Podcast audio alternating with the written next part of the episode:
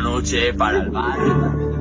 Hemos salido a ver qué pasa. Una vez más nos vamos a drogar. La vida pasa ante mí y la película es muy mala. Ciencia ficción. Nos vamos a drogar.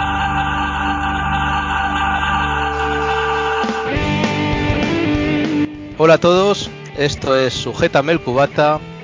Bienvenidos. Ferran, ¿cómo estás? Bien, bien.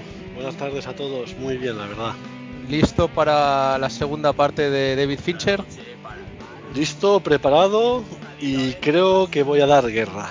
Algo me dice que, que va a haber un poco de guerra. Perfecto, esto gusta a, como mínimo a algunos de nuestros oyentes. Sandro, ¿qué tal? Buenas tardes. Pues a mí también me encanta que Ferran venga dispuesto para dar guerra, porque me va a encontrar delante suyo. Ah, vamos al tema, ¿no? En el primer programa de Fincher hablamos de sus cinco primeras películas. Para Ferran, el orden de mejor a menos mejor fue Seven, El Club de la Lucha, Alien 3 y The Game, porque la habitación del pánico no la ha visto. Correcto. Sí, tenías un trabajo por hacer, pero bueno. Sí. Y para Sandro, si no recuerdo mal, el Club de la Lucha, Seven, mm, The Game, Alien 3 y la habitación del pánico, ¿verdad? Tal cual. Dicho esto, nos trasladamos a 2007 y David Fincher en ese año nos presenta Zodiac.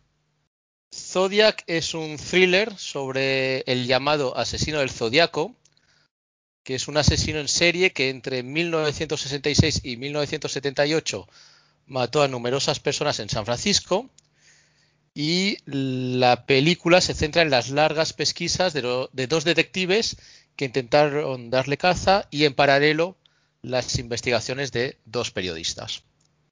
En el anterior programa comenté un par de veces, bueno, para el Seven y el Club de la Lucha, que fueron dos películas que en el cine me explotaron la cabeza. Con Zodiac lo he de decir por tercera vez. Me flipa esta película. No sé a vosotros. Pues yo tengo que decir que Zodiac, uh, de buenas a primeras en el cine, tampoco es que me explotara la cabeza, pero sí que eh, con los revisionados y a lo largo del tiempo uh, he llegado a amarla con locura. Eh, tengo que decir que es una película maravillosa. Creo que, la grandeza de la película es que este hombre se volvió loco para hacerla, tanto a nivel de implicación del guion como implicación en la historia. Creo recordar que es un caso que precisamente a él le tocó de joven y le impactó bastante. Se nota que detrás hay un trabajo de, de, de research brutal. Y research, eh, es que no me sale en castellano, ¿cómo es? Es horrible. Búsqueda en castellano. De búsqueda. Me parece Fincher por primera vez haciendo un thriller que se va un poco de lo que es propiamente Fincher, ¿no? Quizá la parte más Fincher de la película para mí sería la parte final, cuando se centra en, en Jake Gyllenhaal. El resto de la película creo yo que se acerca más a, a tu tipo de película, quizá, ¿no? Es más una película de hablar, podría estar más en contacto con lo que sería un guion de Turras Sorkin. Uh, quizá a mí esta es la parte que me, me, aleja un poco más, pero bueno, uh, tengo que decir que es impecable y que después, cuando ya lleva unas dos horas casi de película, cuando cambia el foco al personaje de Jake Gyllenhaal, la película pasa a tres cuartos de hora de un dinamismo brutal, de un tempo súper rápido que, hace que si a la película fuera de bajada, la vuelve a subir hasta arriba de todo hasta el final, porque acaba en un punto altísimo. Después, creo que son casi dos horas y media de película o pasadas. Y es alucinante, es alucinante la capacidad de este hombre de hacer películas largas que se hacen cortas. Dos cosas. Primera cosa, no te metas con Sorkin, primer y último aviso. Se segunda cosa. Uh. Ferran, ¿tú qué opinas? Yo cogeré dos adjetivos que habéis dicho en vuestras exposiciones. Una es que Sandro ha dicho impecable, me parece que es una película de, de factura impecable, la verdad. Y la otra es que Alex ha dicho que es una película que se basa en las larguísimas pesquisas para encontrar al asesino en San Francisco. Y es una película larga, larga, que se hace excesivamente larga. Yo la vi hace poco, porque no la había visto, y, la vi, pues no era ni un mes, y está muy bien hecha, no lo puedo negar, está muy conseguida, pero se me hizo muy larga y, se me hizo no pesada, pero sí. o sea, está ahí a las dos horas ya era en plan, bueno, a ver, a ver cuándo se acaba, porque es que no sé, no, no me enganchó, me faltó tensión. La encontré un poco difícil de seguir, con muchos sal- saltos temporales muchos personajes que, que- que te desvinculan de la historia y, y llega a ser todo un poco, un poco confuso. Y bueno, está muy bien hecha y, y- y creo que es una buena película, pero se me hizo muy larga. Vaya, creo que Ferran acaba de definirla como Turriak. No, no es una turra, es una buena peli. Pero hostia, yo no sé, todo el mundo dice es muy buena, pero a mí me costó, me costó acabarla, la verdad, me costó. A ver, em, me voy a subir al ring. Súbete al ring. Es que me esperaba esto.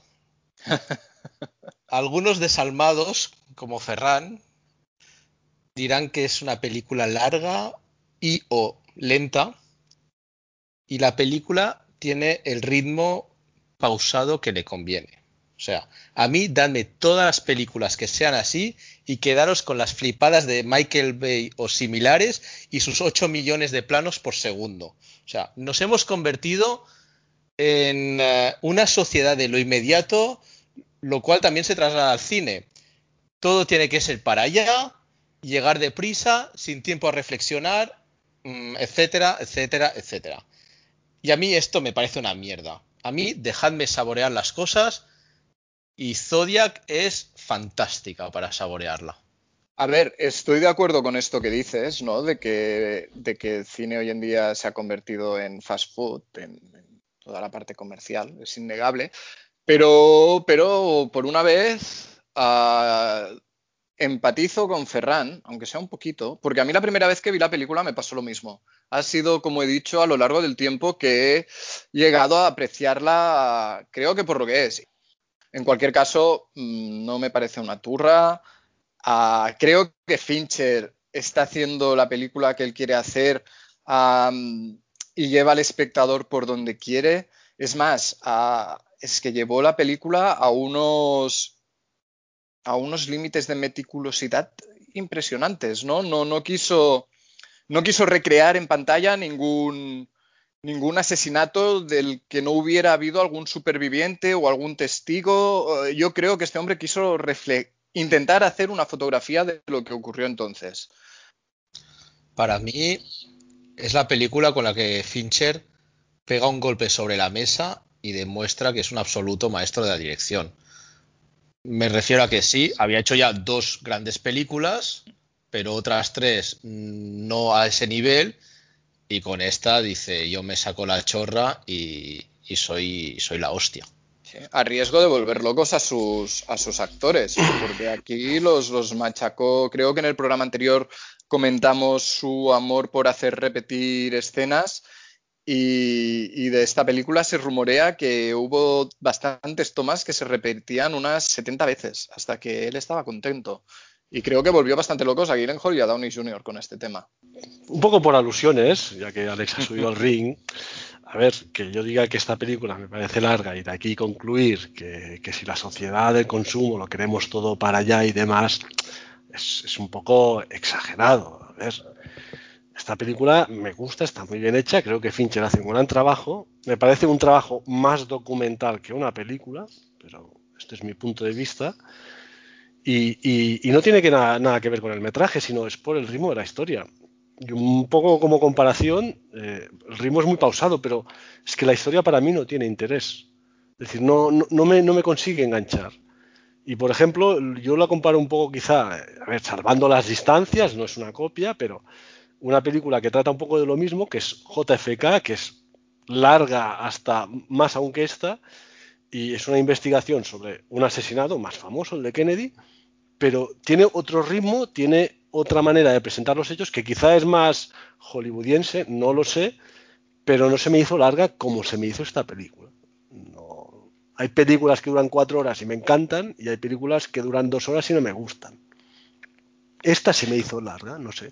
Me pareció una colección de fechas, de datos, pero sin ningún, sin ningún fondo, no sé. Me, quedé un poco decepcionado.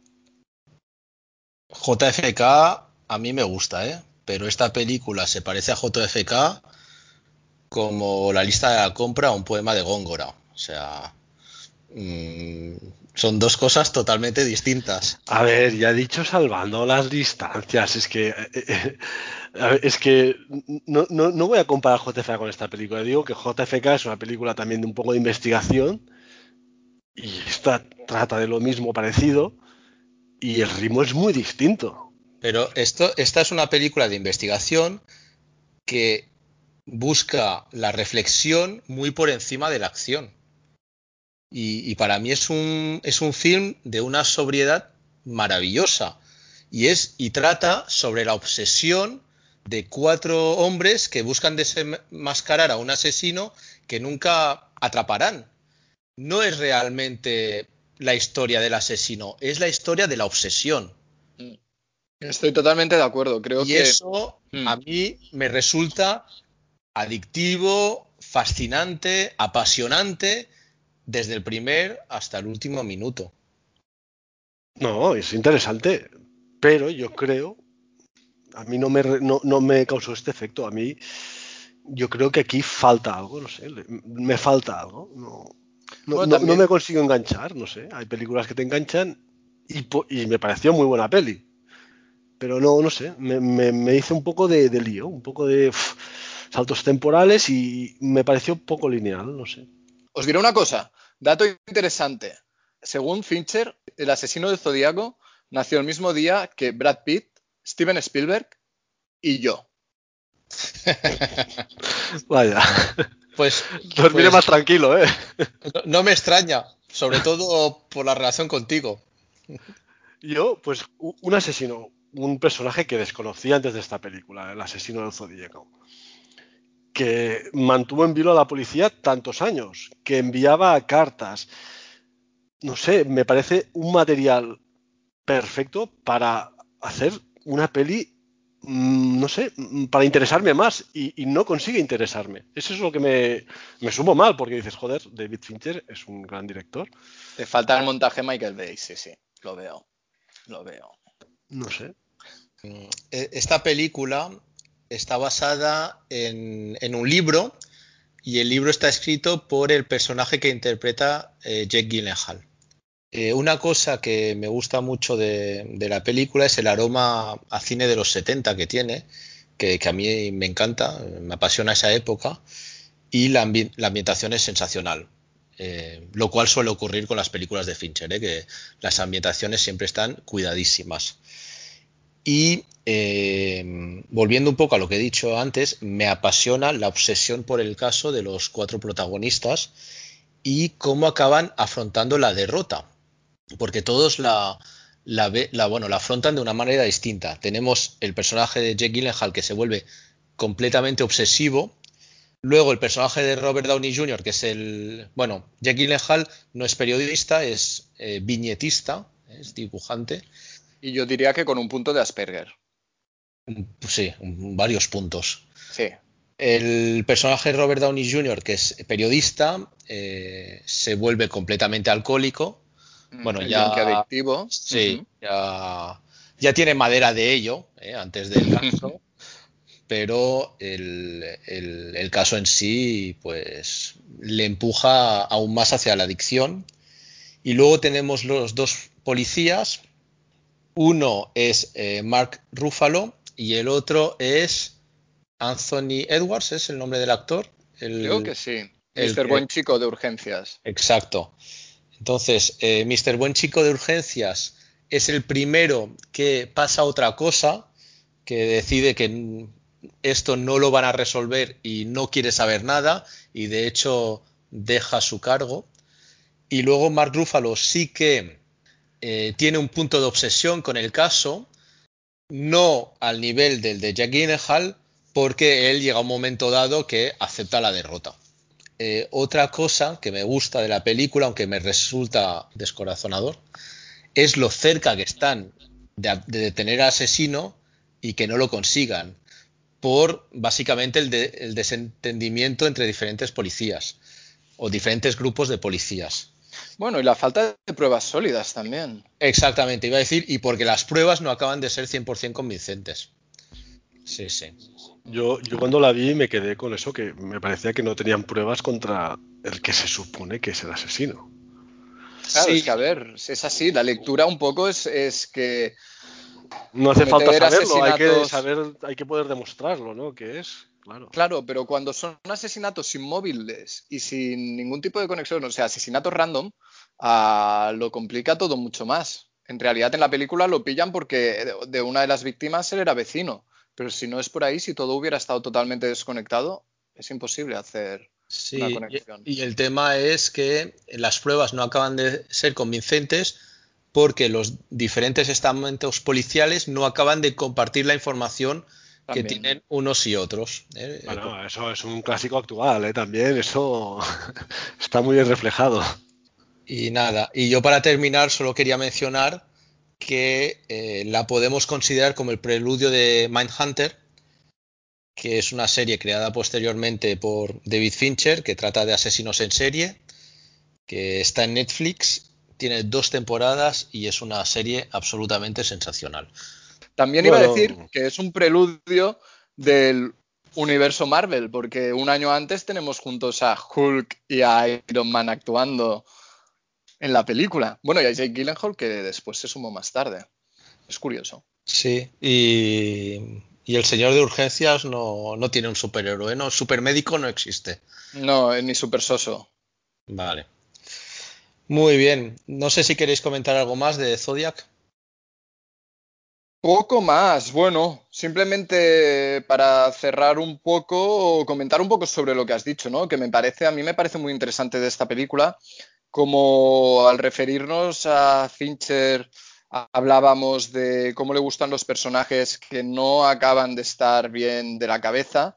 Como bien has dicho, en esta película tenemos a un Asperger, a un obsesivo a un tipo bastante adictivo que acaba yonki y al asesino en serie.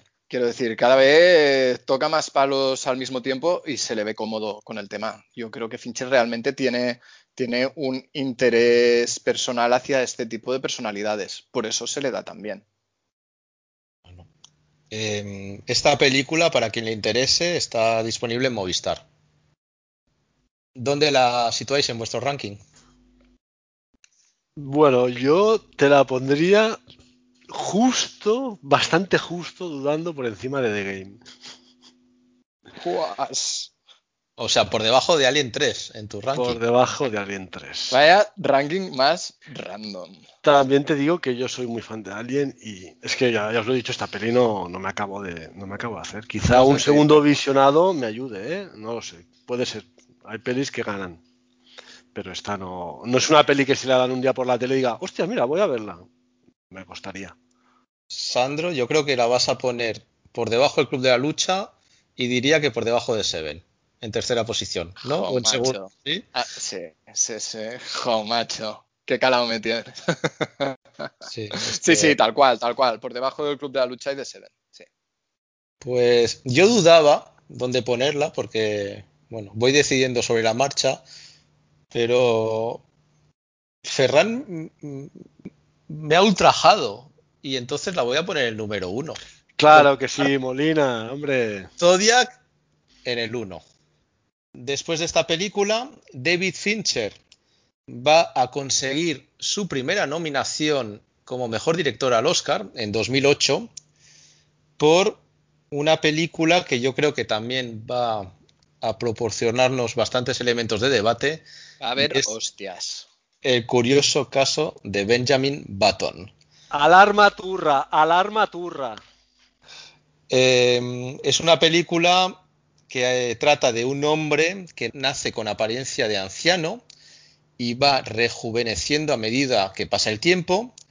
Y es la adaptación de un cuento bastante corto de Scott Fitzgerald, pero bueno, la película tiene muchas más florituras que, que el cuento. Díganme, señores, ¿qué opinan de Benjamin Button? Bueno, para darle material a Ferran sobre el que lanzar su bilis, diré que a mí Benjamin Button me parece una gran película, típica producción hollywoodense de toda la vida, en la que por primera vez Fincher, podríamos decir, hace una película más, más acorde a, a, la academia, ¿no? Por esto igual a las cosas que le gustan a Hollywood, ¿no? Por eso igual de, la nominación. Y a mí me parece una historia muy bonita que habla sobre la vida, la muerte, la vejez, uh, las relaciones paterno-filiales y todo envuelto de esta fantasía que es la vida de, de, de Benjamin Button. Intentaré ser breve porque ya perdí bastante tiempo de mi vida intentando ver esta peli que no llegué a acabar. Os lo digo ahora, no la llegué a acabar. Esta película es un mojón realmente es un tostón de película. Ah, o sea, la premisa inicial, un tío que nace mayor y con el paso del tiempo se hace joven. Muy bien. A partir de aquí no pasa nada.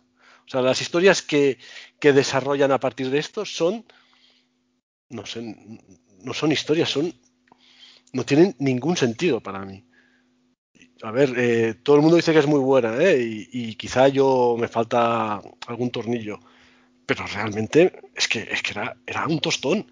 Y aguanté, creo que llegué a aguantar dos horas, pero ya a las dos horas dije, mira, eh, mi vida quizá no es interesante, pero tengo cosas mejor que hacer. Eh, yo creo que no te falta un tornillo, te falta corazón. Oh. Sí. Yo creo que la premisa inicial es que tampoco importa mucho al final es un cuento y a mí me parece una película de, de una factura bellísima. Una película em, emocionante y que por momentos te hace reflexionar. Una de las cosas que no me convence de la película es el recurso de la hija, que es eh, Julia Ormond, leyendo el diario a la madre moribunda, que me parece un recurso un poco regulero. Bueno, está un poco sobado, pero tampoco está tan mal. También sí. te sirve para hablar de su relación hacia su madre, allí hay algo también. Pero bueno, es una fábula y creo que ha de ser vista como tal. Kate Blanchett está espléndida en esta película y cuando la relación entre el personaje de Brad Pitt y, y Kate Blanchett se va convirtiendo en realidad, cuando convergen los dos en, en la misma edad, uh -huh me parece que ese momento se muestra con una enorme delicadeza y sensibilidad que hasta ese momento David Fincher no había hecho gala de ello en, en sus películas anteriores y demuestra que, que, también sabe hacer esto. Pero yo te diría más, yo creo que la sensibilidad sí que empieza en ese momento, cuando ellos se encuentran a mitad de la vida, que es cuando coinciden, pero a partir de ahí, el relato que toma todo el camino de cómo él, ella envejece, cómo se separan, cómo se vuelven a encontrar, cómo van a ser padres, cómo a él le aterra la idea, huye, uh, y el final cuando lo encuentran a él preadolescentes con signos de demencia, como ella lo acoge y lo quiere hasta el final, a mí me parece precioso. Me parece una gran película, me parece lo que dices tú, una gran fábula, uh, con mucho corazón yo la sensación que he tenido siempre de, de, la crítica es que, o sea, de la gente que la critica, no de la crítica, no sé qué dicen los críticos, es que igual se intentó vender o se intentó entender como un nuevo Forrest Gump, ¿no? De Benjamin Button a lo largo de los años. Y me parece un error total a encasillar esa película ahí, porque no va de eso, no es una, un relato de la historia, sino que es una historia de dos personas, del amor y de cómo se encuentran, cómo se dejan. A mí, a mí me gusta mucho. Estoy muy de acuerdo contigo. Quería comentar dos cosas. En la primera voy a ejercer de Ferran y a raíz de lo que has dicho de Forrest Gump, curiosamente esto es una película que hasta llegar a las manos de David Fincher pasó por eh, varios directores y uno de ellos fue Robert Zemeckis, que tenía pensada una versión con Tom Hanks de protagonista. Ostras, qué fuerte. La segunda cosa que quería comentar no tiene nada que ver con lo que has dicho, pero bueno, me ha venido a la mente ahora y en este caso ejerzo de Sandro y es que la banda sonora de Alexandre Desplat me parece una delicatessen. Quería, a raíz de lo que has dicho del combo CMX Hanks, uh, yo, yo tenía otros dos combos, porque es cierto lo que has dicho, desde que se compraron los derechos, tardó 20 años en rodarse esta película. Y había pasado por las manos, antes del 2000, de Ron Howard, con protagonista Travolta, y luego más Oh, tarde la iban a que- hacer Esa sí el que yo combo- no lo hubiese visto. No, yo tampoco. Y luego el combo siguiente era más interesante, que eran Spielberg y Cruz. Y, y- y también se fue porque Steven Spielberg decidió irse a hacer Jurassic Park. Y Tom Cruise en la película hubiese ido corriendo a todos lados todo el rato, ¿no? Por supuesto. Eh, es también quizás el, diría que el primer papel, bueno, no importante, pero mm, la primera vez que tiene cierta importancia un personaje interpretado por Mahershala Ali, que es como la pareja de la madre adoptiva de, de Brad Pitt. Puede ser, ¿no? Que es tu- nom- ¿Hubo nominación? Para No, para Taraji, ¿no? Sí, hubo para la madre adoptiva y Mm. para Brad Pitt. Curiosamente. Kate Blanchett, que es bastante especialista en estar nominada en los Oscars, por esta película no, no lo fue. Y la que también está muy bien es Tilda Swinton. Sí, pero Tilda Swinton es que también es garantía de estar bien casi siempre. Ferran, ¿quieres comentar algo más o prefieres pasar a la siguiente? Bueno, yo creo que ya he expiado todos mis pecados y después de aguantar la turra de casi dos horas de peli que vi de este trazo, de este, de este film, aguantar a vosotros decir las bondades de esta película ha sido otra cura de, de humildad.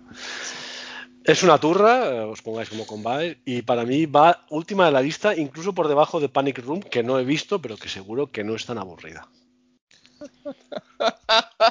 Perdón.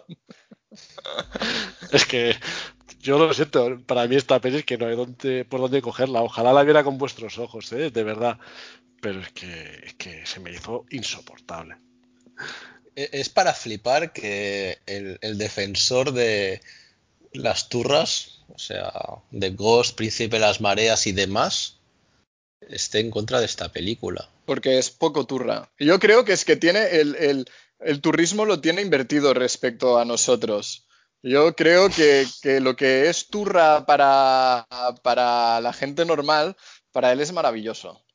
Bueno, Puede ser, puede ser. Puede ser. Yo ahora mismo la pongo en cuarta posición de lo que hemos hablado, porque tenemos tres películas eh, rozando o siendo obras maestras, que para mí son Zodiac Seven, Fight Club. Luego estaría Benjamin Button, que es una película muy estimable, y luego dejo por detrás Panic Room, Alien 3 y The Game, que me parecen me- menores. Sandro, misma opinión, ¿no? Lo mismo. Idéntico, sí, sí, sí. Sois muy aburridos, ¿eh? os dais cuenta, ¿no? O sea, sois como, como siameses, separados al nacer. Necesitamos otro Ferran en el, en el podcast. Creo que la siguiente, no, creo no, porque ya lo anunció en el episodio anterior, que comentó que era una de sus dos películas preferidas de David Fincher, por lo que la próxima película de la que vamos a hablar, que es de 2010, y se llama La Red Social, esta sí que le gusta a Ferran. Has acertado, a mí me gustó muchísimo. Y, y más que por la historia en sí, que creo que ya es bastante interesante.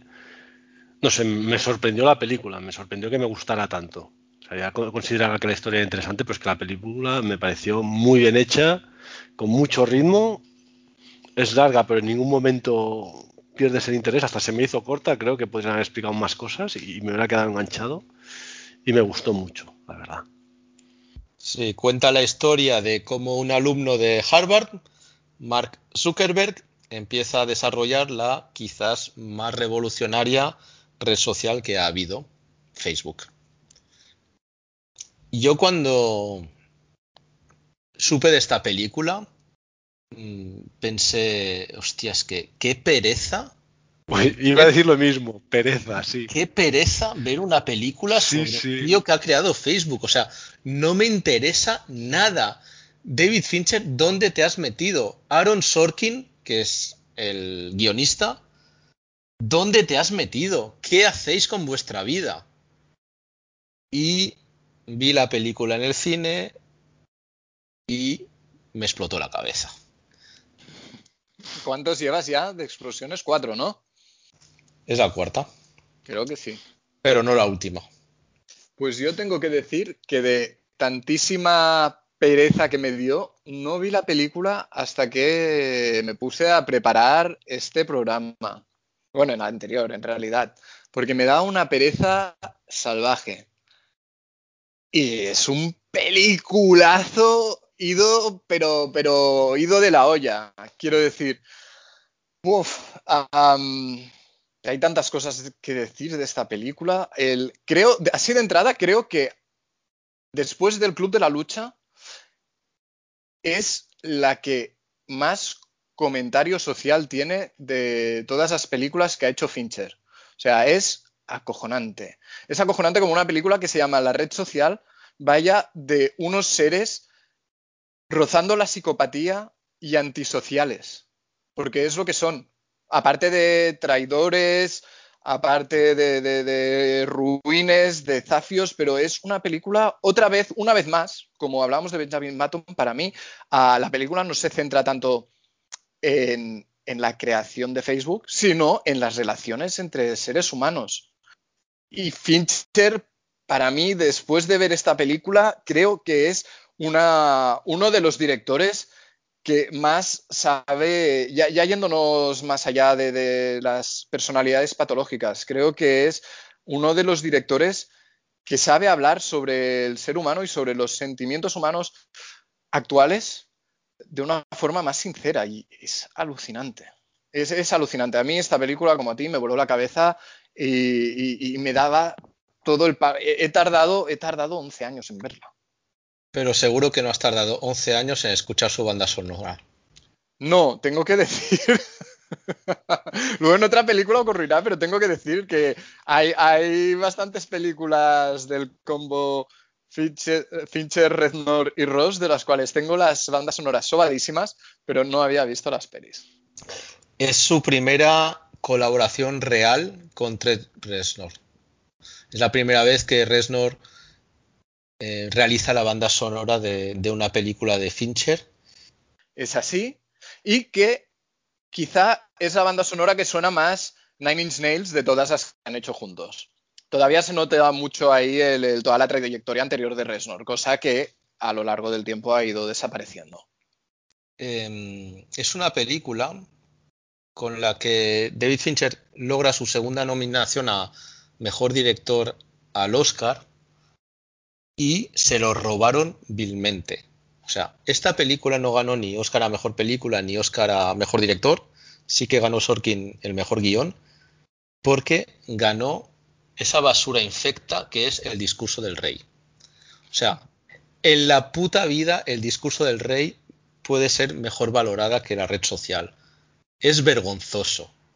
Bueno, hablamos del tiempo en que la academia todavía se regía por, la por, las normas de Hollywood y no había sido todo absorbido por, por, toda la cultura woke, ¿no? Y todas las cuotas y todas estas cosas. Yo entiendo que el discurso del rey es la típica película de Oscar y de Social Network quizá es una película demasiado incómoda, porque es un peliculazo, pero tiene su punto incómodo.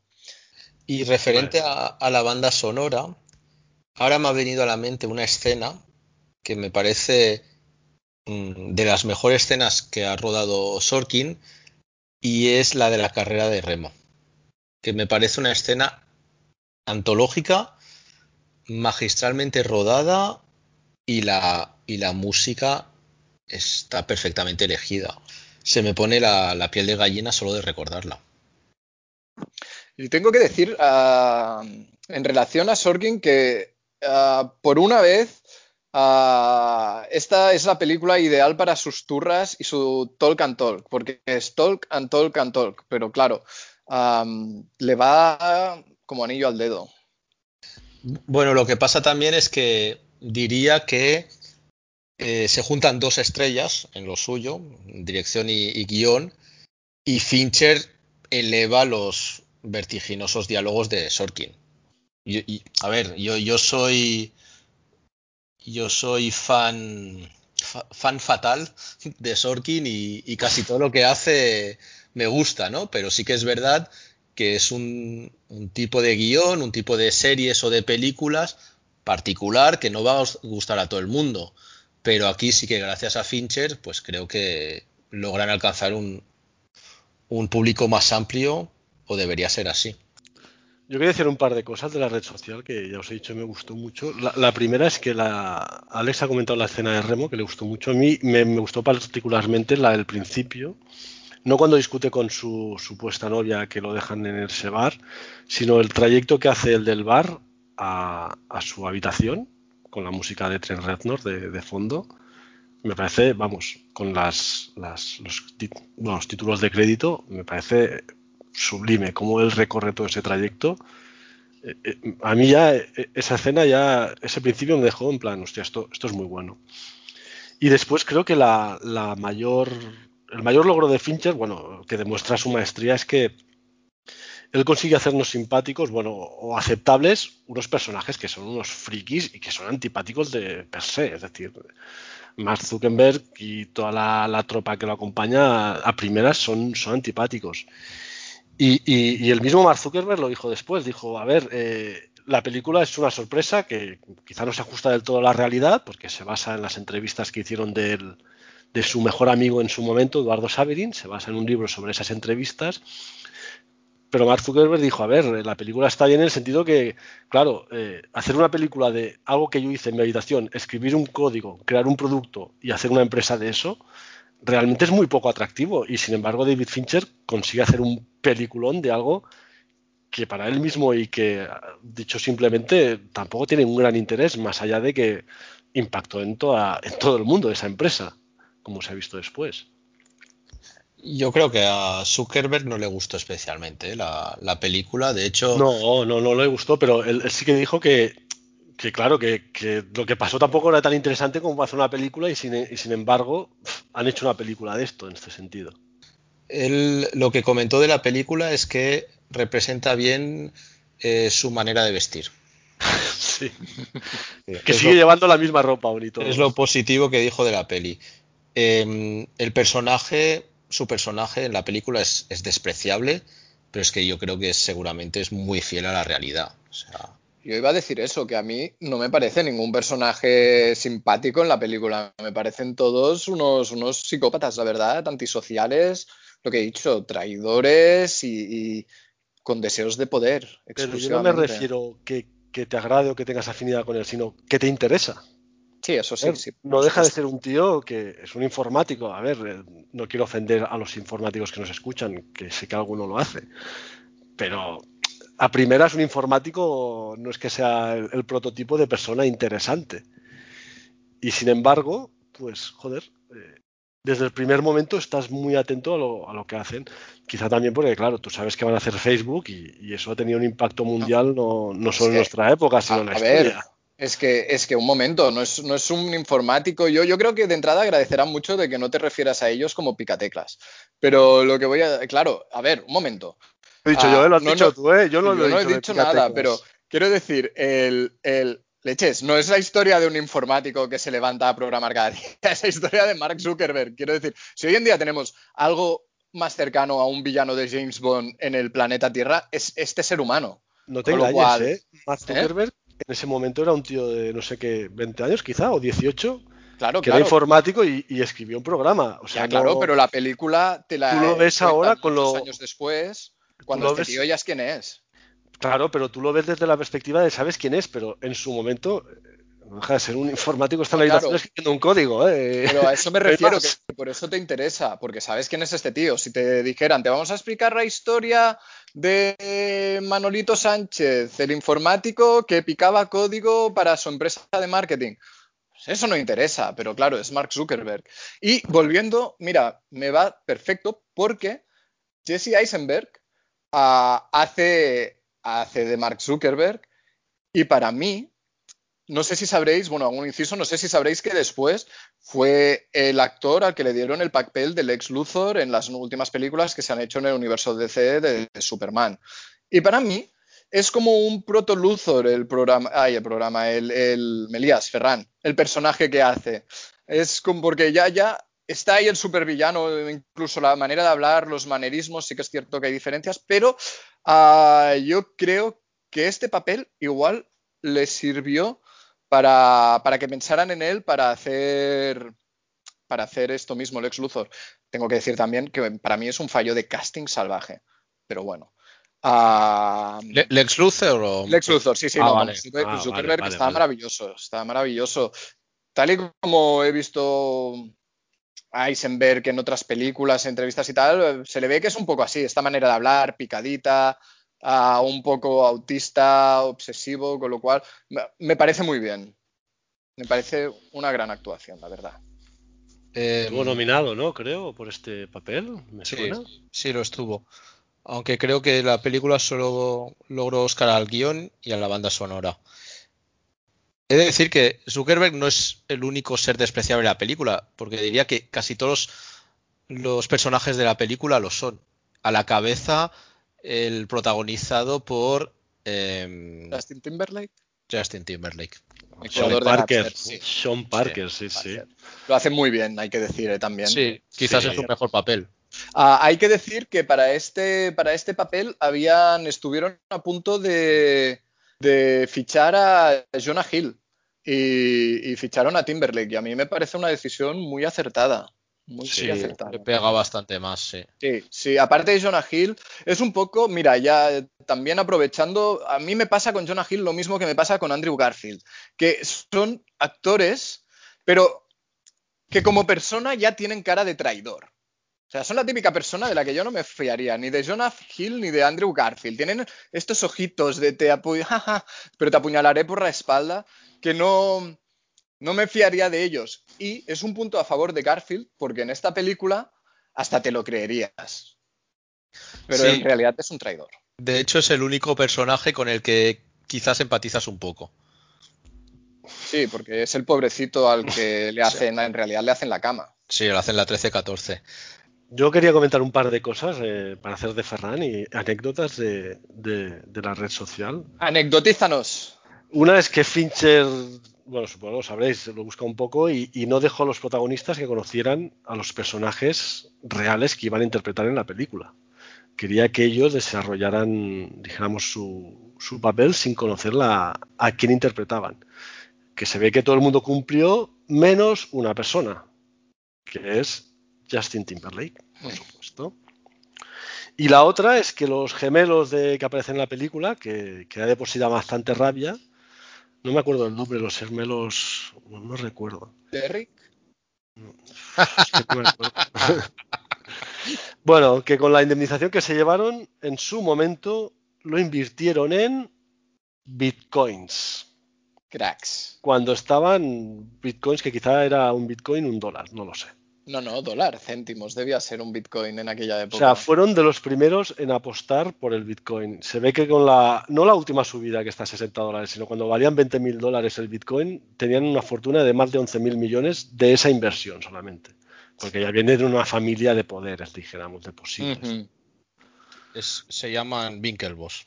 Los Winklevoss, sí. Que, que fueron... y, y, ya que hablamos de ellos, gran papel de Armie Hammer haciendo de los dos hermanos. De los dos gemelos, sí, señor.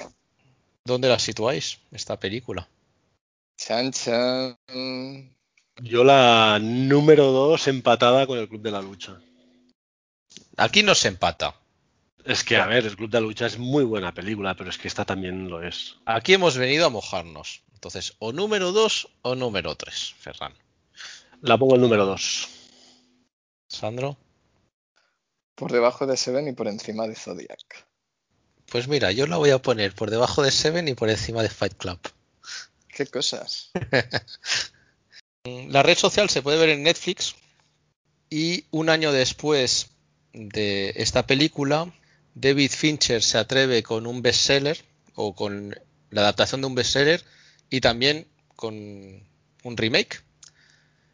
Y dirige en 2011 Millennium, Los hombres que no amaban a las mujeres. ¿Qué os parece esta película? Porque voy a decir que me voló la cabeza. Uf, entonces te quedan muchas voladuras todavía. Me ha sorprendido, te voló la cabeza esta película. Bueno, no al nivel de las otras anteriormente citadas, pero es una película que me gusta muchísimo. Pero yo creo que tendrías que poner a, la audiencia en antecedentes, porque quien más, quien menos ah, llegó a Millennium habiendo leído los libros en muchos casos o habiendo visto las películas suecas. Y creo, si no recuerdo mal, que tú no habías ni leído ni visto nada. Exacto. Millennium es una trilogía de un escritor y periodista sueco llamado Stig Larsson. Yo reconozco que no he leído ninguno de los libros. En realidad tengo cierta aversión a leer los, los bestsellers de moda, así porque sí. Detrás de estos libros hubo tanto películas como series suecas. No, ah, en realidad lo que ocurrió con, la, con las películas suecas es que originariamente se rodaron en formato de TV movie, de dos capítulos de una hora y media por libro, con lo cual cada libro ocupaba unas tres horas. Ah, para venderlas tanto para cine como para el mercado de... internacional, se volvieron a editar haciendo, haciendo una película de cada libro y dándole una duración un poquito más normal de unas dos horas. Con lo cual, ah, creo recordar que está disponible en formato físico, no sé si en digital, pueden comprarse el, pack de las TV movies suecas, con lo cual tienes nueve horas de Millennium. Ok. Así que te, que te explotó la cabeza, Molina. Sí, a ver, la película trata de eh, Michael Blomqvist, es el nombre del personaje principal, interpretado por eh, Daniel Craig en, en, la versión de Fincher, que es un periodista que es acusado de difamación y que es una acusación que puede hundir su carrera. Y mientras trata de lidiar con, ello, recibe un extraño encargo que es trasladarse a un remoto paraje del norte de Suecia para investigar la muerte eh, no esclarecida de una joven 40 años atrás, o 30 o 40 años atrás. La película, bueno, parece ser que la idea era hacer la trilogía, ¿eh? eh por parte de Fincher. efectivamente. Y la película fue un fracaso total, lo cual impidió que siguiera con ello. Es, una pena, ¿eh? Para mí, porque, no sé, la, la historia... No lo puedo comparar con los libros, no sé si el libro es tan bueno, pero la película me parece sensacional y me gusta mucho la, una vez más la ambientación que, hace Fincher. Y es curioso porque Fincher, que siempre se define por esas ambientaciones eh, ultra oscuras, marca de la casa, aquí también lo hace, pero es que lo consigue hacer en paisajes nevados, lo cual me parece acojonante. Y bueno, un detalle friki de, la película. Otra vez tenemos una banda sonora del señor eh, Trent Reznor, pero aparece también un personaje brevemente que lleva una camiseta de Nine Inch Nails. Sí, cierto. Creo que un colega hacker de, de Lisbeth. sí, sí. sí sí, sí, Bueno, y, unos títulos de crédito que no son de Kyle Cooper, pero que son acojonantes, son, son tremendísimos. A ver, Millennium, Millennium.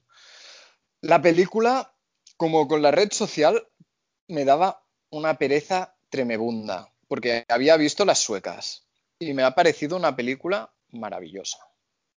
Ahora bien, a fue un desastre en traquilla porque es que estrenaron el remake dos años después de unas películas que había visto todo el mundo. Es, que es, en realidad es una fumada de, para mí es una fumada de Sony, porque qué, ¿qué sentido tiene hacer... Bueno, supongo que esa manía esta americana de, de creerse de que son el ombligo del mundo y de que que una película sueca, ¿sabes? No, no, no, lo entiendo, la verdad. No, no entiendo que se fumaron en Sony o que snifaron o en qué orgía se les ocurrió hacer un remake dos años después. No tiene ningún sentido.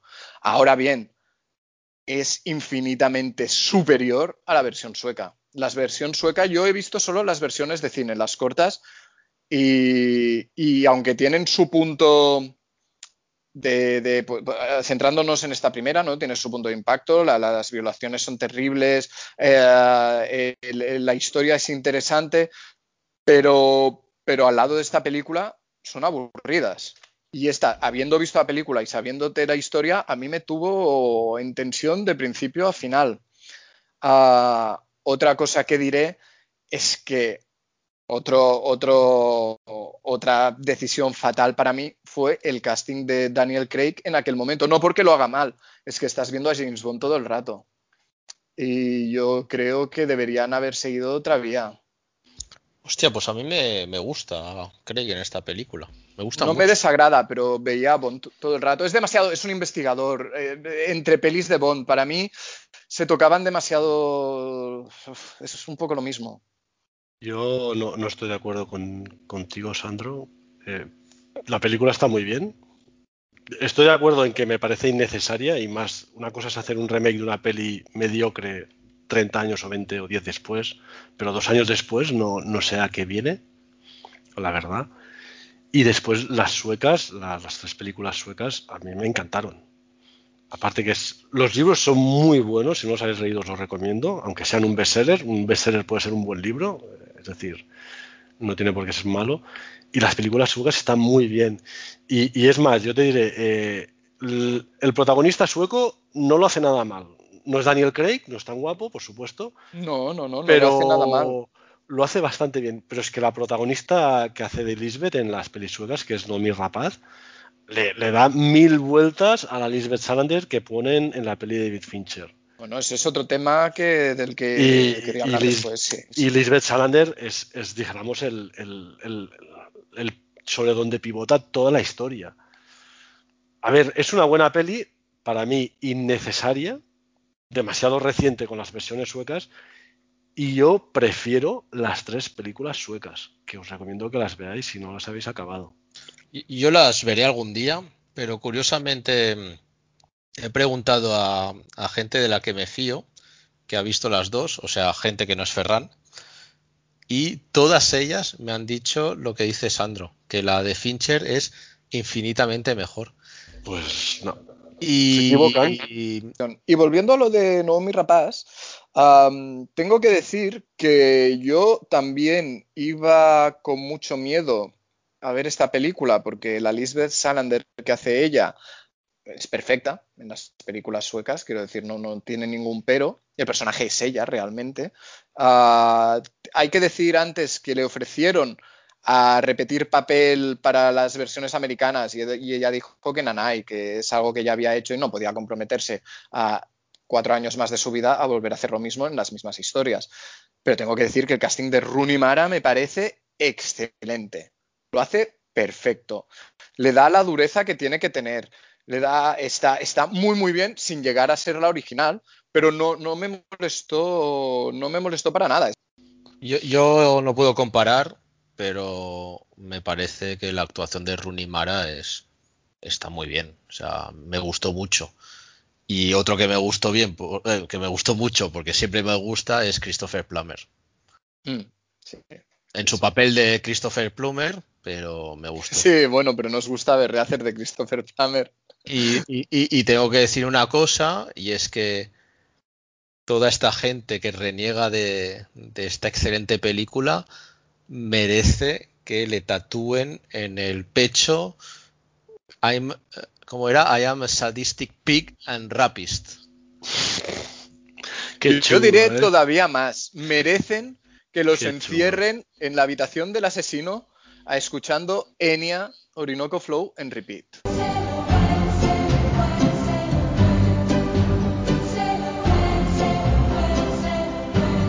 Eh, eh, es, verdad, ¿eh? O sea, que creo que es peor que te hagan escuchar a Enya.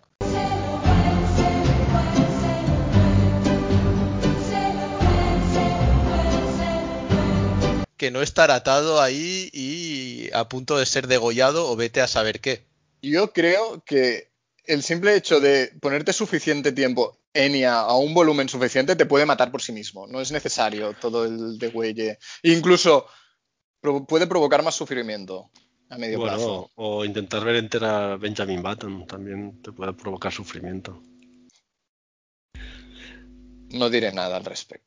Venga, te yo dejo, ya te dejo en tu rincón del amargor. os la coloco. No, un momento, yo a mí me gustaría, para cerrar el tema Runimara, que vas muy rápido, tío, Ferran. Creo que está por debajo de No, mi rapaz. Un poco, sí, no se puede negar, pero está muy bien. Pero imagínate que hubieran puesto a la actriz que originalmente tenía el papel, Natalie Portman. Bueno, ya, imagínate que yo tengo alas, sería un avión, no lo sé. Es que, claro, es que no lo, no lo podemos saber.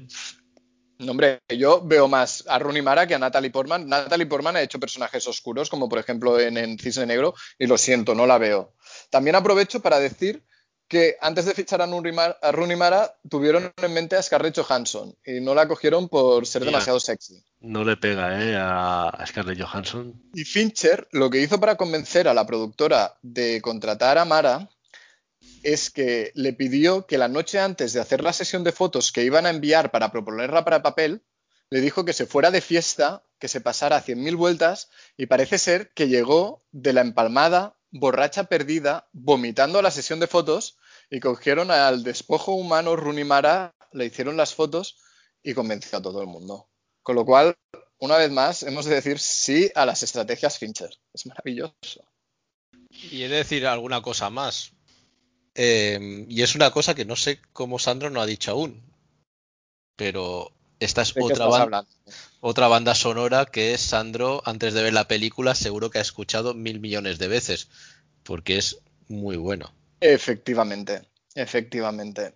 Sí, sí, Y- tuve y- la suerte de, de pillarla, creo, en la biblioteca, en físico. Creo, tres CDs. Y me la llevé, me la ripé en el ordenador y la verdad es que sí, sí, sí, la he escuchado mucho. Esto de ripear, ¿qué estás diciendo? Que fuiste un Ripear poco es una cosa que hacíamos, que hacíamos los viejos antes, que consistía en coger un CD, meterlo en el portátil cuando aún llevaban un orificio para meter CDs y te lo digitalizabas. Pero, pero esto no, no es un poco pirata. No, porque era de la biblioteca. Ah, vale, vale. Era tu copia de Ah. seguridad. Entonces sí. Ah, efectivamente. Por si lo quería volver a alquilar y no estaba. Vale. Bueno, Ferran, ¿qué la pones? ¿La última, la penúltima? O... en- No, en, no. Este, en este ranking raro que haces tú. Yo os he dicho que me gustó. Y antes de ponerla en el ranking, os daré dos consejos, uno a cada uno. Alex, léete los libros y mira las pelis suecas. Sandro, léete los libros. Y quizá me entendéis mejor. Quizá. Y en mi ranking la pongo por debajo de Alien 3 y por encima de Zodiac. Wow. Sandro, ¿dónde la colocas? Yo la coloco por debajo de Zodiac y por encima de Baton. Yo. mm, sí, entre Fight Club y Baton. La siguiente película del señor Fincher es en 2014 y también es la adaptación de un bestseller, que es este, esta novela sí que la he leído y he de decir que es una excelente adaptación. Es Perdida, del 2014. Perdida Dilo ya, es una obra maestra. es una película con la que me explotó la cabeza. Joder. Y una cosa que no sé si voy a repetir alguna vez en la vida, referente a otros films, y es que. Ben Affleck actúa muy, muy, muy bien en esta película. Para mí la pregunta es, ¿actúa? Bueno, quizás él es así. El caso es que la película, em, ¿de qué habla? Pues es el día, creo que es el quinto aniversario de boda de una pareja en un pueblo de la América Profunda.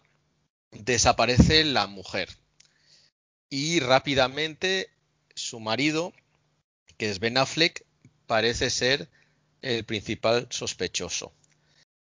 Y el, el libro original es de de un escritor llamado Gillian Flynn. Y si he de decir una cosa más de, de esta película, si solo tengo que decir una cosa de esta película, sería Rosamund Pike o My God. Rosamund Pike, oh my god, en todos los sentidos, ¿no? En todos los sentidos habidos y por haber. Sí, yo esta película me parece... Me parece una locura. Ah, es, claro, yo no he leído el libro, ah, pero me parece una historia acojonante y no sé si el libro va igual, pero Fincher hace lo que le da la gana con el espectador. Yo me pasé las dos horas y pico de la película en bragas, si- sin saber qué esperar en cada uno de los acontecimientos. Aparte tiene que tiene uno. Bueno, el primer giro, como la película se llama Perdida, quizá nos lo podemos ahorrar, pero dos, uno, dos, tres, tres giros de guion, bestias tiene esta película. Y ¡fua! mira, es que me caigo de la silla y todo. Es perfección. No, no, no sé qué puedo aportar más que pedir encarecidamente a todo el mundo que no la haya visto que corra a reservarse tres horitas para verla tranquilamente. Los actores, como dice Alex, incluso Ben Affleck, que están maravillosos. a Rosamund Pike está a un nivel estratosférico. Que tengo que decir que he leído que en parte se basó en la Nicole Kidman de Todo por un sueño y en la Sharon Stone de Instinto Básico. Y no miro a nadie, pero me parece curioso que se base en un personaje de una película de Verhoeven y no de James Cameron. Lo dejo ahí. Ah, también de, de- decir, a mencionar, ya que nos los dejaremos siempre, a Neil Patrick Harris, que está siempre muy bien en todo lo que hace, y a Carrie Coon, que hace de la hermana de Ben Affleck, que para mí yo la conocí haciendo de Nora Durst en The Leftovers, una serie muy, muy, muy, muy recomendable. También aparece en la, creo, tercera temporada de Fargo. Sí, sí, cierto. Ferran, ¿tú no Yo tienes no lo he nada que decir de la comentado. película? ¿La has visto? Sí, sí, sí, la vi hace tiempo, eh, por eso, pero la, la vi, me gustó, me gustó mucho. La actuación de Ben Affleck me pareció sorpresivamente buena. No me explotó la cabeza, también te lo reconozco, me pareció una buena peli. E- Es una película de esto, no sé, entre dos horas y media, dos horas cuarenta y cinco, que a, a mí se me pasa en un suspiro. Sí. Y, y creo que la he visto tres veces ya. Y las tres veces la he disfrutado como, como un gorrino rebozándose en el, en el barro. Perdida es una película que se sitúa en el momento actual, es una historia que se podría dar en, en- en cualquier parte del mundo occidental, te habla de, de todos los recelos que se... Claro, es que esta película, no nos olvidemos, va de cómo el plan de ella es huir para suicidarse después con el único fin de arruinarle la vida a su marido que la ha llevado a llevar una vida totalmente anodina y que encima el cabrón le pone los cuernos con una joven. Entonces ella idea todo este plan. Uh, la primera mitad de la película es, es, es, el pueblo contra Ben Affleck. Pobrecillo, chico. Y además el tío es que además es tonto y papanatas, porque no deja de cagarla una tras otra, pero... Sobre esto que has dicho, lo que dices del papanatas es esta escena fabulosa en la que él va con sus suegros a hablar con la prensa. En el cartel, sí. Para pedir eh, ayuda en la búsqueda de su mujer, que, eh, bueno, él lo dice evidentemente de una manera apenada. Y en un momento dado, algún periodista le dice sonríe para la foto. Para la foto, sí, y el tío sonríe. Y él durante dos segundos sonríe y, eh, bueno, es la foto que luego sale en portada de toda la prensa, televisiones, etcétera, y ya está. Ya... Como el selfie que se deja hacer después también. Eh, exacto, eh, exacto, Son las dos cosas, claro, claro. Y, es un tío que no sabe mantener la compostura. Es y, tonto. Pero, sí, y es muy interesante también la visión que te da de cómo se aprovechan los medios de, de su carácter. Totalmente. Bueno, hay, la periodista estrella que, lleva todo el caso, que, al final hasta tiene el morro de ir a entrevistarlos a su casa eh, y de negarlo todo. decir, no, hombre, no. Y en realidad es cierto, tratan la información de una manera que, que, que incluso él le dice, pero, pero si incluso insinuasteis que podía haber incesto entre mi hermana y yo, que lo hacen así, y ella dice, no, no, nosotros solo dijimos que estabais muy unidos. Y es así, pero puedes decir de muchas maneras que dos hermanos están muy unidos. ¿Eh? Puedes decir, es que están muy unidos, guiño, guiño, ¿eh? Pero estás diciendo solo eso. No te pueden demandar. Igualmente, uh, es, es, es, volviendo a lo que estaba diciendo, ¿no? Es la historia del apaleamiento de este pobre papanatas y del plan de ella. Y ella, ella, bueno, ella es la, la psicópata de la película, porque lo manipula y lo mueve todo para salirse única y exclusivamente con la suya. Entiendo De- yo que porque considera que, que la han puteado desde que nació. De hecho, me parece excelente esa escena hacia el final de la película, que no sé si están en un aeropuerto, en el que está Ben Affleck, eh, la hermana, la policía y el abogado, Exacto. En el que, bueno, eh, ya se han dado cuenta de cómo es la mujer, que, y él mm, busca aliados para rebelarse y acusarla y hacer lo posible para que, para que esta mm, tía Mahara no se salga con la suya. Y le dan a entender que es que no vas a poder hacer nada, chato. No, no, O sea, lo dejan tirado. Estás, dejan tirado. estás jodido. Mm. Y, y- y es ver la, cómo se descompone él. Mm. Y me, me pa- me parece, me parece una maravilla. Ha- ¿Hace falta que digamos que la banda sonora vuelve a ser de Reznor y Atticus Ross?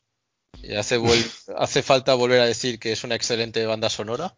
Sí, y la recomiendo especialmente para el día que tengáis mucho odio interno. Es, es muy interesante escuchar esto.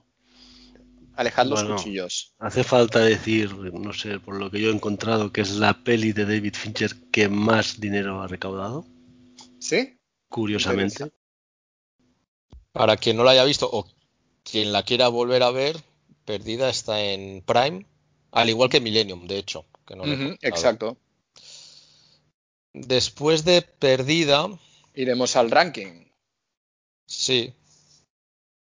Ferran, sorpréndenos. Ya, ya, Fe- Ferran, dime tu ranking porque me he perdido. La verdad es que Te lo digo, te lo digo, fácil, fácil. No es como el tuyo, seguro. no. Pero primera Seven, segunda la red social, tercera Club de la Lucha, cuarta Alien 3, quinta la de Millennium, sexta te pongo a Perdida, séptima Zodiac, octava The Game, novena Panic Room y el tostón del siglo es la décima Benjamin Button. Ese es mi Has dicho Alien 3, cuarta. cuarta, sí. Cuarta. Wow. Vale, que yo estoy muy influenciado, muy influenciado, me gusta mucho el tema Alien y que la versión nueva que sacaron me gustó aún más, pero cuarta. He unido. Bueno, y Sandro, ¿dónde Qué pones, cosas. Yo, pones es- Gone Girl y, y cómo va tu ranking? Girl, la voy a poner detrás del Club de la Lucha. Es decir, si mi memoria es buena. Hostia, detrás del Club de la Lucha, segunda. Detrás del Club de la Lucha. O sea, que tienes Club de la Lucha, Perdida, Seven, eh, Red Social, Zodiac, Millennium, Baton, Panic Room. Ah, no, no. No. Eh, Baton, The Game, Alien 3, Panic Room. Tal cual. Bueno. Rankings locos. Ah. Yo perdida la pongo la cuarta. Es decir, que tengo un Zodiac, Seven, Red Social, Perdida, Fight Club, Millennium, Baton, Panic Room, Alien 3, The Game. La última película a fecha de hoy que ha dirigido, eh, con ella ha logrado su tercera nominación al Oscar, tercera nominación sin premio, y es Mank que es un biopic sobre Herman Mankiewicz, que es el guionista de Ciudadano Kane, y de hecho repasa el proceso de escritura de, la, de esta obra maestra de Orson Welles. Creo que a Sandro le gustó mucho esta película. Muchísimo. Y tengo que decir que hace 10 años habría reventado los Oscars. Pero sin lugar a dudas, porque esa típica historia que le han encantado siempre a la academia, que es una carta de amor al cine, y está excelentemente hecha. A mí personalmente entiendo que hay gente que estas películas que igual se meten tanto en las triquiñuelas de la industria, pues quizá mucha gente no le interesan. A mí la temática me interesa, pero es que después es una virguería inmensa a nivel de a nivel de, cómo está hecha. Es, es, realmente Fincher ha hecho una película como se habría hecho en los años 30 o 40. usa planos del cine clásico, el audio está tratado para que suene como una película de aquella época con sus imperfecciones que crea toda esta atmósfera como podríamos decir un poco teatral, ¿no? Que a la que te llevan las películas tan antiguas, los, los efectos especiales, incluso hay una escena que van en coche, están hechos como, como, se hacían en aquella época. A mí me parece, me parece, si tú antes has hablado de sacada de chorra de Fincher, esta me parece la sacada de chorra Ultimate. El tío ha, filmado una película de los años 30 con utilizando tecnología actual y me parece, me parece, parece una flipada. Por no hablar de que los actores están soberbios, ¿no? No entiendo cómo no le han dado el Oscar a Gary Oldman, porque hace. Gary Oldman siempre hace papelazos, incluso en Drácula.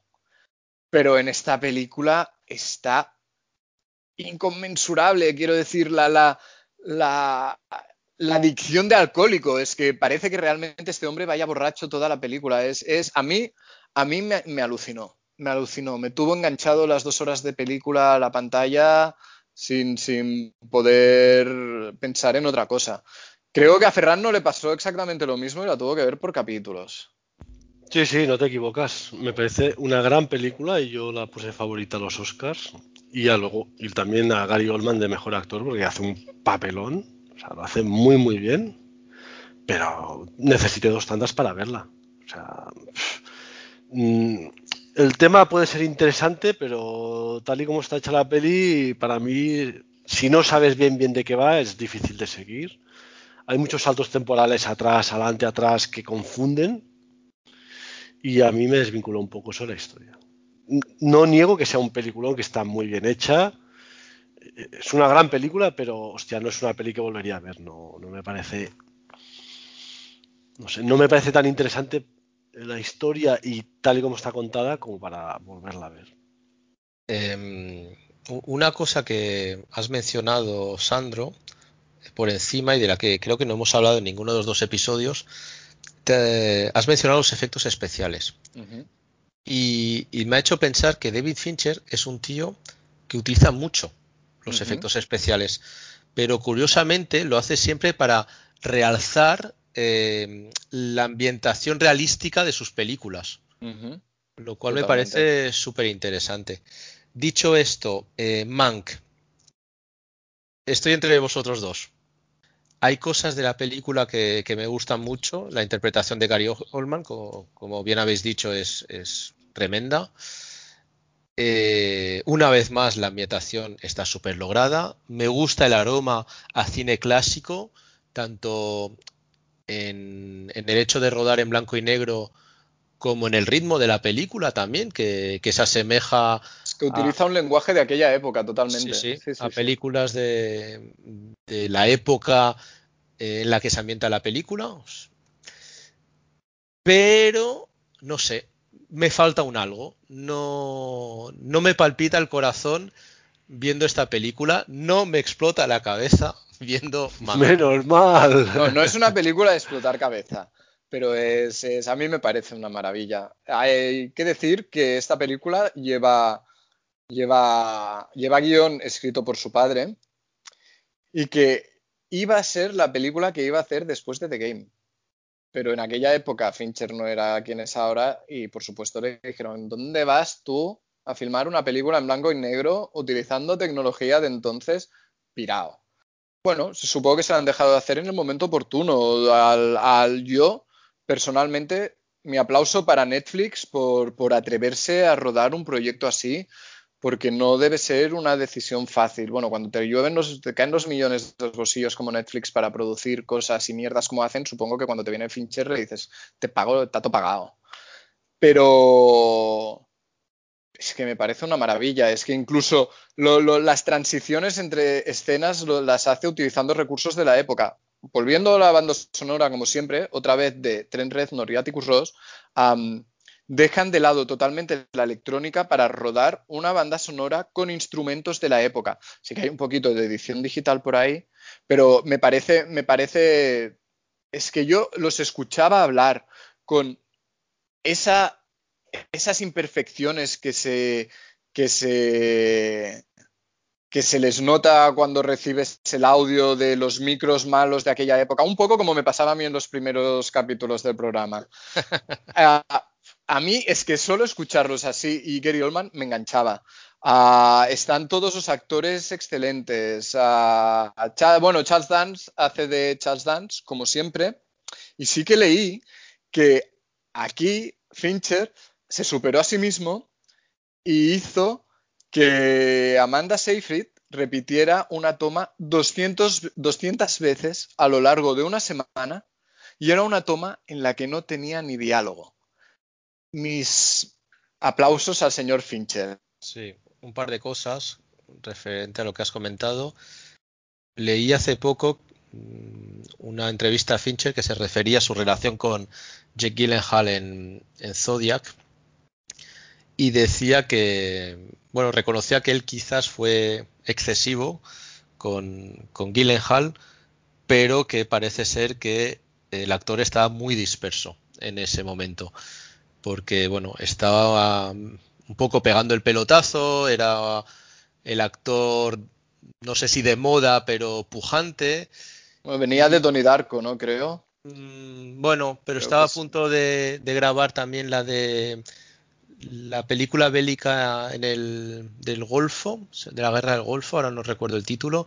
Pero, sí, tenía como varios papeles protagonistas eh, previstos y Fincher lo que quiere de sus actores es una implicación total, ¿no? Y por eso las desavenencias con Gyllenhaal. Y la otra cosa que iba a comentar, y es que no os parece que, salvo honrosas excepciones como Mank, cuando te anuncian una película de Netflix, vendría a ser el nuevo directo a videoclub? Bueno, depende. Vaya colección de basuras que tienen ahí metidas de producción propia. Yo tengo que decir que sí, Netflix, Netflix tiene. Hay películas que al principio te motivaban mucho, como por ejemplo, no, me acuerdo cómo se llama, le produjeron una película a Duncan Jones, el hijo de David Bowie, a, que dirigió, se estrenó con Moon, un peliculazo.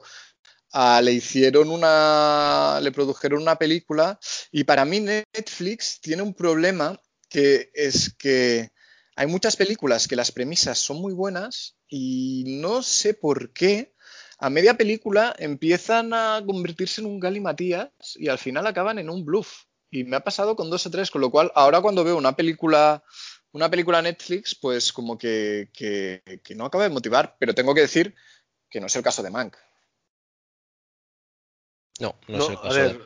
a ver eh, Sandro, yo ya lo he dicho que creo que es una muy buena película, pero yo creo que, eh, o sea, estás de acuerdo conmigo que es una película arriesgada uh -huh. y apta para un público muy específico. Uh -huh. Sí, sí, por eso muy mi aplauso concreto. a Netflix de antes. Sí, sí. Es decir, eh, yo la vi y me gustó. Me parece una gran película. Necesité dos tantas. O sea, mm. es una cosa muy arriesgada realmente. Y yo pues, no la volvería a ver. Eh, ya la he visto suficiente. No, no yo sé. sí que la volveré a ver. Y mira, te diré más. Como películas que se han hecho últimamente esta temática, para mí, Mank está 100.000 veces por encima que The Artist, que se lo llevo todo. Oh, pero, es que The Artist no me gustó nada. Bueno, bueno, ya, pero para que veas la diferencia de criterio de unos Oscars a otro. A ah, no, sí, sí, yo, yo, apostaba por esta, yo la veía muy oscarizable, oscarizable perdón, y, Y vamos, tratando del cine y demás, dices, coño, en blanco y negro, con todo el aroma de los años. Yo creo que mm, no estoy de acuerdo ¿eh? en que sea tan oscarizable porque es una película bastante compleja, muchísimo más compleja que The Artist. sí, por supuesto, The Artist es para el gran público. Entonces, claro, The Artist, eh, bueno, también se llevó los premios que se llevó porque fue sorprendente, más allá de que para mí es una película correcta, pero poco más. Y, nada, y Mank es, más difícil de, digerir. En fin, vuestro ranking final, ¿cómo queda? Pues yo, Mank, la voy a poner la primera. no, no. Mank se va al séptimo lugar entre Millennium y Baton. Venga, resumen rápido de tu lista. Mi lista. En el último puesto, Panic Room. Ah, por encima, Alien 3. The Game. Eh, Benjamin Button. Encima de Button, Mank. En sexta posición, Millennium. En quinta, Zodiac. En cuarta posición, la red social. En tercera posición, Seven. En segunda, Gone Girl. Y en primera, Tyler Darden. Bien. Ferran, por favor, tu, tu, lista. Mi lista, la más, la turra, el curioso caso de Benjamin Button por encima de Panic Room, que no la he visto. Después The Game. Después Zodiac. Más arriba Mank. Encima de Mank Perdida. Seguida de Millennium. Alien 3 en cuarta posición. El Club de la Lucha tercera. La Red Social segunda. Y Seven la primera. Tengo que decir que, que el Club de la Lucha en tercera posición hace que me reconcilie con Ferran. Te envío mi amor, tío. Ningún problema. Bueno. No, hombre, no tendrías que estar agradecido, macho. ¿Cómo que ningún problema? Ha, sido un poco. Esto me ha recordado esa escena mítica de, de Star Wars en que en la que la princesa Leia le dice a Han Solo te quiero y él le contesta lo sé. Mítica. Pues ha sido un poco esto, ¿eh? Pensaba que ibas a decir la de quítate de en medio, felpudo con patas, pero bueno. No, no. No, no. Eso, eso. Venga, Alex, danos tu lista. Pues un décima The Game, décima Alien 3, en el 9 Panic Room, en el 8 sitúo a Mank, en el séptimo puesto Benjamin Button y luego seguimos con Millennium, Fight Club, Perdida, la red social, Seven y la maravillosa Zodiac en primer lugar. Dicho lo cual, si algún día volvemos a hacer un programa de Fincher, quizás cambio el orden totalmente de mis cinco o seis primeras. Eso es tener principios. Y criterio. Bueno, porque como quizás no os he comentado a lo largo de estos dos programas, hay cinco o seis películas de cinco o seis películas de Fincher con las que me explotó literalmente la cabeza. ¿Ah, sí? Hostia. Primera yo estoy de acuerdo. Esta expresión es nueva, esta expresión es nueva y al igual que es una turra, creo que me estalló la cabeza, quedará como un sello bastante personal de este, de este podcast. Bueno, pues creo que nos despedimos ya por hoy. Tenemos tres minutos para hacer un carajillo y farias. ¡Ostras! ¡Hombre! Os he sorprendido aquí. Siempre, siempre. Os he sorprendido. Pues adelante con Carajillo y Farias. Porque el buen cine no tiene por qué estar reñido con ser un patriota.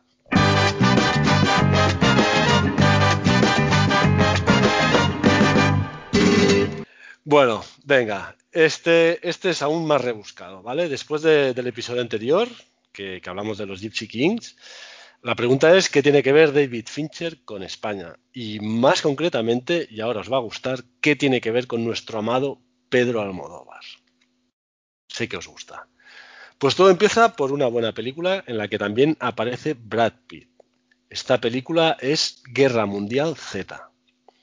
Después del éxito que tuvo, la verdad, eh, los mandamases de la Paramount, como no, pensaron en la audiencia, pero sobre todo en llenar las sacas de dinero y querían hacer una segunda parte.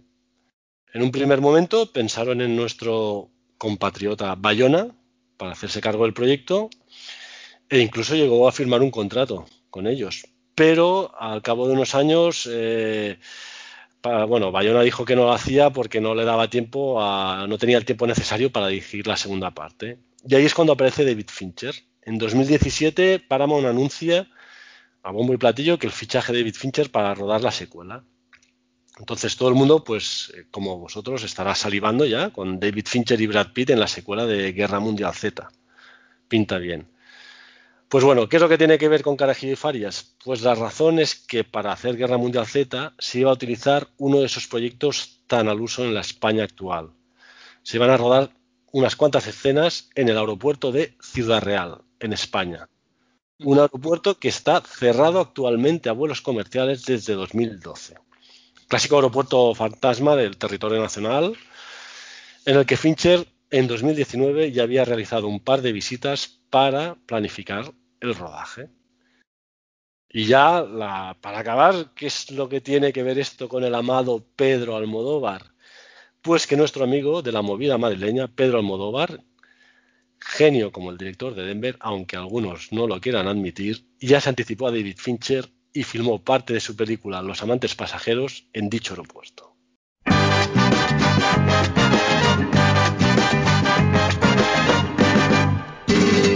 Maravilloso. ¡Bravo! Eh, ¡Bravo! Hay que decir una, una, cosa mala, que es que esta segunda parte parece ser que se ha aplazado sin Eddie. ¿eh? Está muy maldita, sí, sí está maldita. He de comentar respecto a Guerra Mundial Z, que es un libro súper divertido. Una mierda de adaptación, gracias. Exacto. De Max Brooks, que es el hijo de Mel Brooks. Mm. Y tiene dos libros sensacionales sobre zombie, que son sobre zombies, que son Guerra Mundial Z y eh, la, guía, de supervivencia zombie. Eh, la película no tiene nada que ver con el libro, es eh, solo el nombre. es una horrorosa adaptación, aunque sea una película entretenida. Ahora bien, cuando me enteré de que quizás David Fincher iba a realizar la segunda parte, me entraron muchas ganas de que llegase esta segunda película. Lo podía imaginar. Yo la, la peli me gustó, no sabía que había un libro y no, lo he leído, pero después de lo que has dicho creo que lo voy a leer. Bueno, el libro de Guerra Mundial Z en realidad eh, no es una narración al uso, sino que en cada capítulo te explica cómo en diferentes partes del mundo se adaptan a la eh, invasión zombie. Y batallas y eventos concretos importantes. No está relacionada, no hay personaje principal, etcétera. Pero para mí, aún más recomendable es su otro libro, eh, Guía de Supervivencia, porque te explica todo lo que tienes que hacer eh, en caso de eh, apocalipsis zombie. Apocalipsis zombie. y por ejemplo, raparte el pelo. Sí, ¿qué, pasa? Que, mm, que, es un libro que a, mí, por lo menos, me ocurrió que lo empiezas a leer y te lo tomas a, cachondeo, pero llega un momento que tú empiezas a visualizar, según donde vives, si tienes más o menos eh, posibilidades de sobrevivir a, dicho apocalipsis. Yo me acuerdo que en esa época eh, vivía en un pueblo perdido en, las montañas y vivía en una casa eh, de dos plantas y yo estaba súper a salvo porque era un sitio con poca población donde hacía más frío, donde por lo que los zombies se podían congelar en invierno y aparte como yo tenía dos pisos sí eh, impedía el acceso al segundo piso estaba como, pues esto, más a salvo. Pues tengo que decir que yo hice la misma reflexión. Yo vivía en Barcelona, pero llegué a la conclusión de que lo mejor era irse a un pueblecito de montaña. Si puede ser un poquito elevado, con poquita población, o sea, probablemente cualquier noche habría entrado a intentar robarte la guarida, que lo sepas. Bueno, pues pronto volveremos. No sé si volviendo a los Oscars, si con algún programa especial, si hablando de Almodóvar sí con Carajillo Farias, sí con el Club de la Turra, sí con películas que nos explotan la cabeza, pero os esperamos pronto. Muchas gracias por aguantarnos. Y sentimos no poderos dar más Fincher. Pero os daremos más carajillo y farias. Volveremos.